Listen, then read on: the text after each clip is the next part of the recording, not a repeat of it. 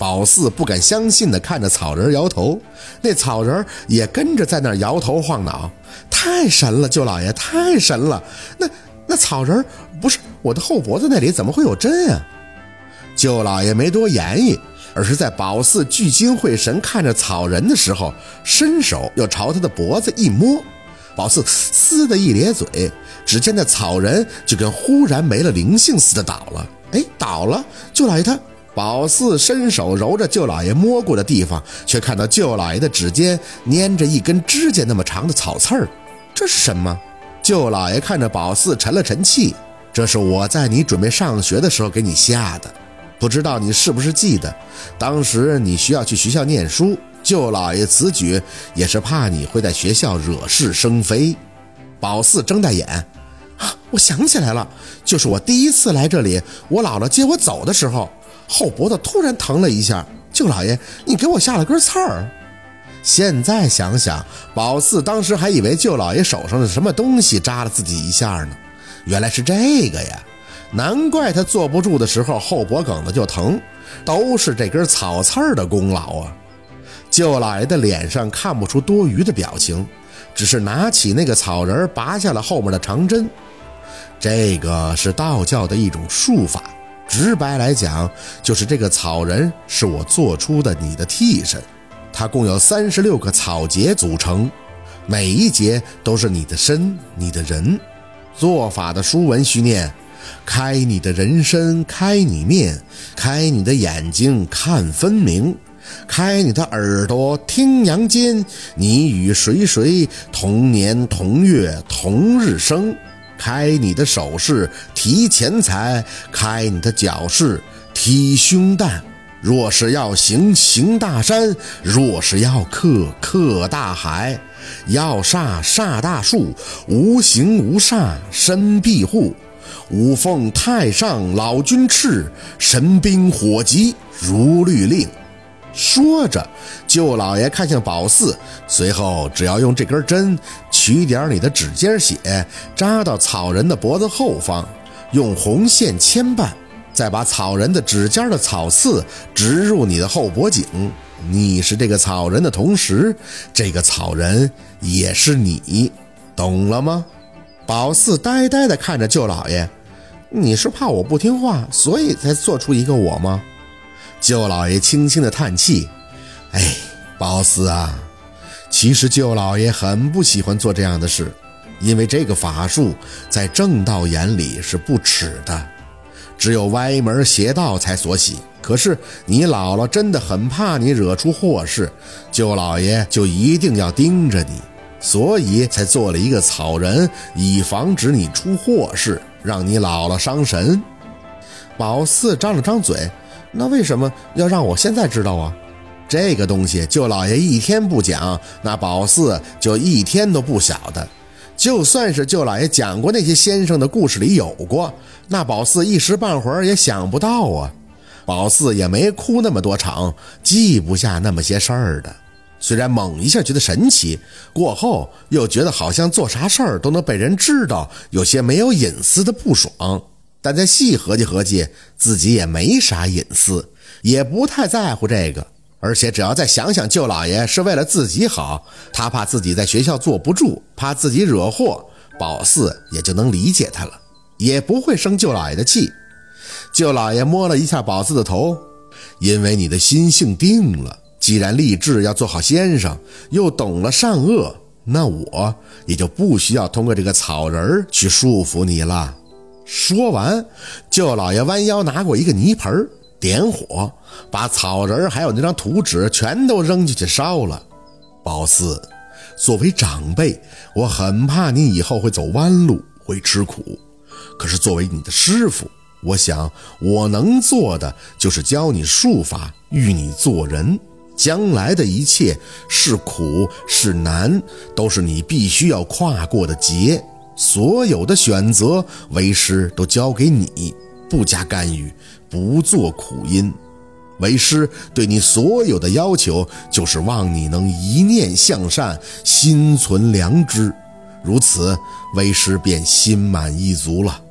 宝四看着那个烧干净的草人，还有大大的图纸，脖子是从未有过的轻松。舅老爷，那你就不怕我以后会做错事儿了吗？舅老爷笑得无畏，无错又何来的对呢？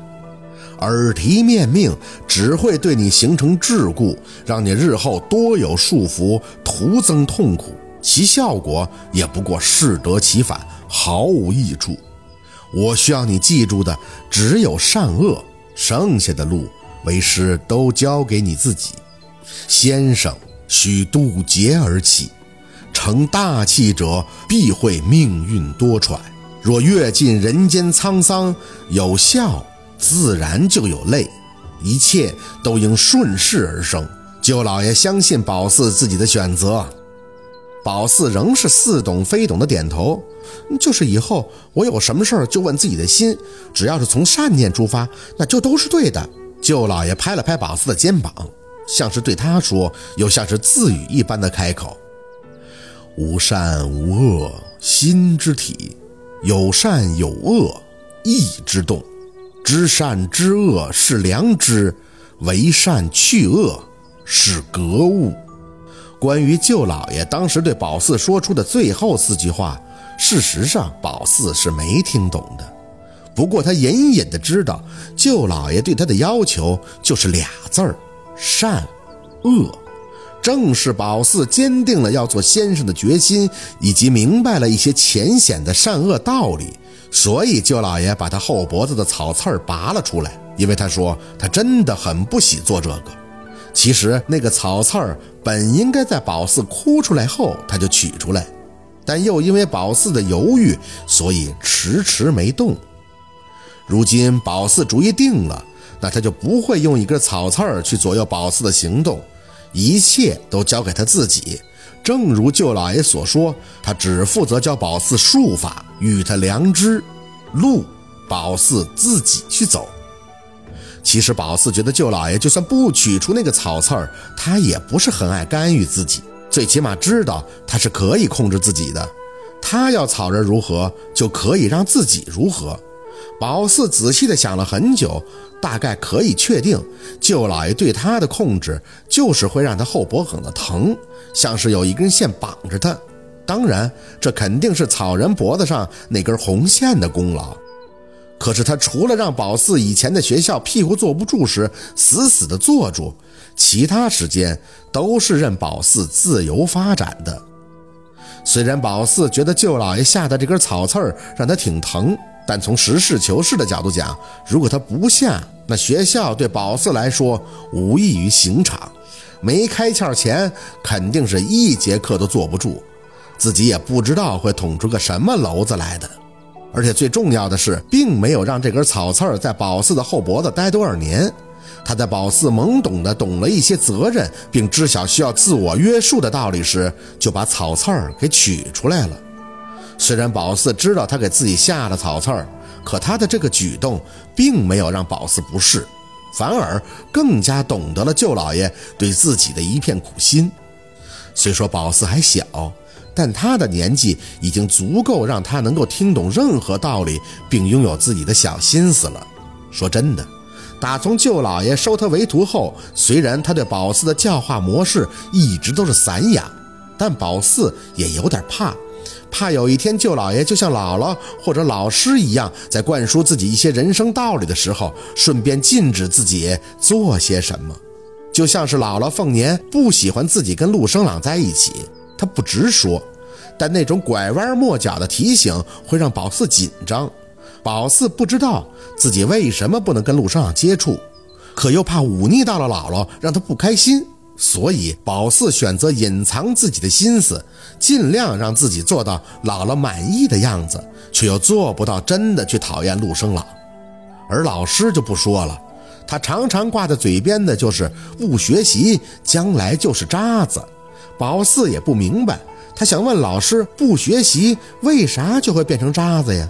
学习是跟思想品德挂钩的吗？有些人学习好，该变成渣子也是一样的呀。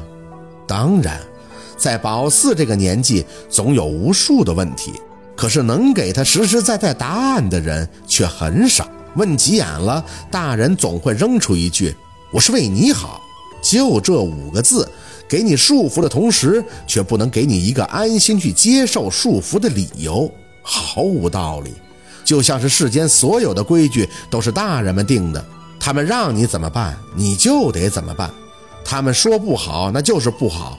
你要是触犯了，那就是不守规矩，那就要受到惩罚。事实上，宝四知道什么是好，什么是不好。可在一些他还未接触到，甚至可以说是虚无缥缈的事情上时，宝四不喜欢事先就给他规定好框框。例如，老师说考不上大学就是废物；若文说要离陆生长远点，仅仅是因为宝四是女孩，这些都经不起推敲啊！真的考不上大学就是废物了吗？陆生朗一开始欺负自己，自己自然会离他很远。可是他不欺负人了，对自己好了，那还做不了朋友了吗？心会很累，这些一出生就伴随着宝四的框框，有时会真的让人心生疲惫。所以，当舅老爷说所有的选择都交给宝四，他不会多加束缚时，宝四是轻松的，就像是憋着的一口气突然能吐出去的那般轻松了。他心里知道。舅老爷只是希望他做个好人，剩下的路他自己去走，自己去选择。舅老爷说，一个算命的先生在出道时最想证明的就是准，而这个准就要靠他的这张嘴不停的去说。可要如何评定他的境界呢？却要看他何时懂得不说的道理。当然，对于境界这个词儿。与宝四来讲太过遥远，值得庆幸的只是宝四是舅老爷的徒弟，哪怕他有的时候会看着宝四叹息，说为他心疼，可站在师傅的角度，他教化宝四的同时，却不会约束他，不限制他。在舅老爷的眼里，现在的宝四就相当于一只幼鸟，他教宝四如何起飞，如何捕食，直到羽翼丰满，他再放手让宝四自己去飞。他不会故意提醒宝四哪里会有老鹰的巢穴，哪里会有猎人的枪口，是福是祸，都看宝四心里的选择。正如他所说，哪儿有不需要渡劫的先生？是能登高望远，还是半途而废？一切都要看他自己的造化。没错，就是他自己。宝四需要做的，就是告诉自己。日后勇敢努力的去飞，搂圆膀子去干，绝不可辱了舅老爷的名声，半途而废。好，今天的故事就到这里了，感谢您的收听。喜欢听白好故事更加精彩，我们明天见。